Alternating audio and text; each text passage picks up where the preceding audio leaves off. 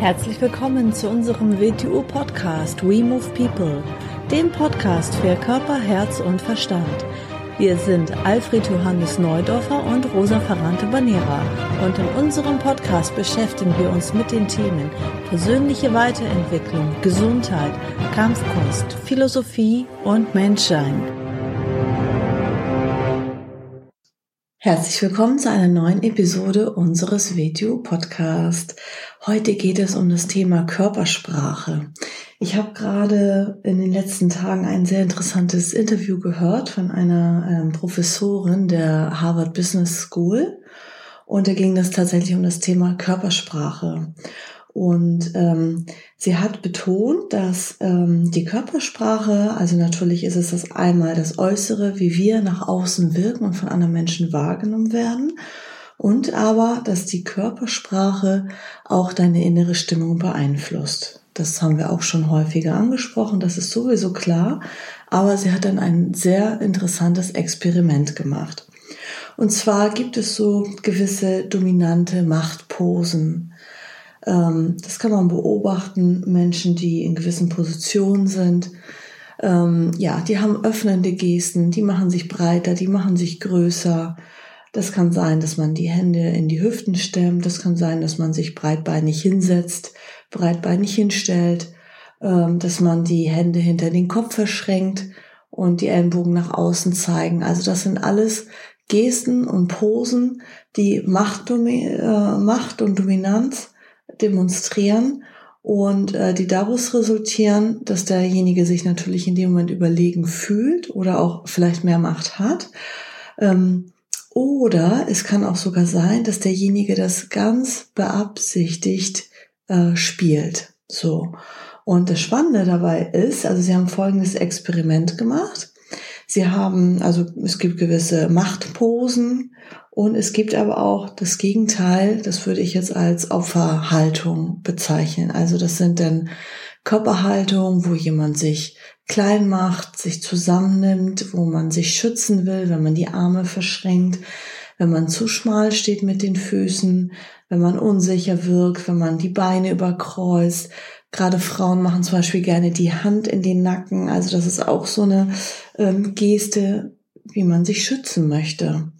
Und ähm, ja, man ist sich unsicher, also man braucht Schutz und man baut sozusagen ein Schutzschild vor dem Körper auf, indem man die Arme verschränkt, indem man die Schultern nach vorne rollt, indem man sich kleiner macht, als man in Wirklichkeit ist. Das würde ich jetzt als das Gegenteil von Machtposen bezeichnen. Das ist für mich diese typische Opferhaltung. Ähm, das gibt es auch übrigens in der Natur. Das gibt es nicht nur bei Menschen, sondern auch in der Natur gibt es genau diese gleichen Machtposen, ähm, sich öffnende Gesten, wo man sich größer, breiter macht. Ähm, genau.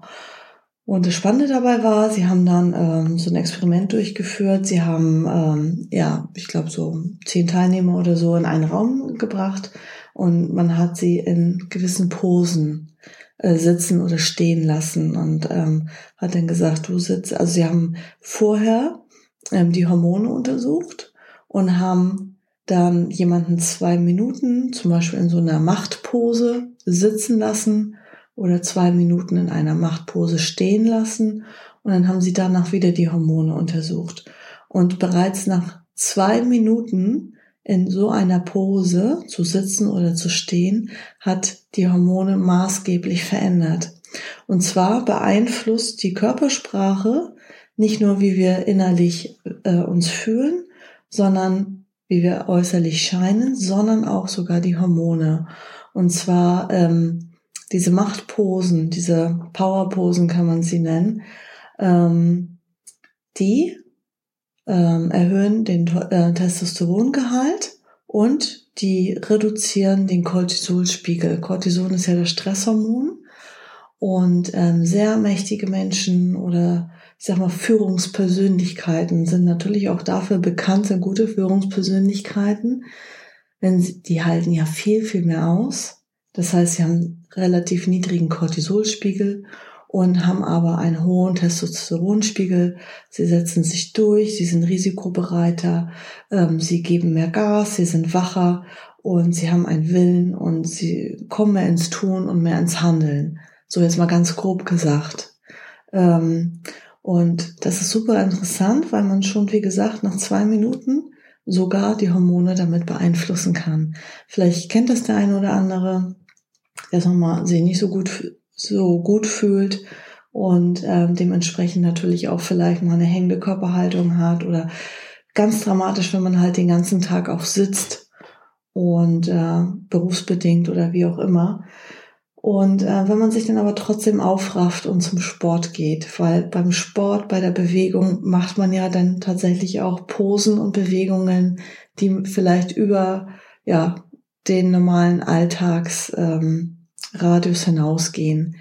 Ähm, was sind noch solche Powerposen, die man die Arme nach oben streckt, ähm, wie wenn zum Beispiel ein Champion, ein Gewinner äh, den ersten Platz gewinnt. Ähm, das sind so diese typischen Posen ähm, und wenn du das zwei Minuten machst, dann veränderst du A, deine innere Stimmung und B, deine Hormone. Und das ist interessant. Und dann haben sie äh, das gleiche Experiment gemacht, in die andere Richtung sozusagen. Dann haben sie Leute zwei Minuten in diese, ich sag mal jetzt Loser-Posen oder Opferhaltung gezwungen, wo sie dann irgendwie sich klein machen, krumm sitzen, die Arme verschränken und so weiter. Und es waren nur zwei Minuten und die Hormone haben sich danach so verändert. Der Testosterongehalt ist runtergegangen und der Cortisolspiegel ist nach oben gegangen. Das heißt, sie waren total ähm, gereizt, total, ähm, also wenn der Cortisolspiegel zu weit oben ist, dann flippt man eigentlich wegen Kleinigkeiten aus. Und ähm, genau, deswegen, das mal so als ähm, Gedankengang für diese Woche. Ähm, also, dass wir natürlich so, wie wir uns fühlen, scheinen wir nach außen. Man kann sich selbst sozusagen anpirschen und selbst die innere Stimmung verändern, indem wir einfach mal zwei Minuten eine Powerpose einnehmen.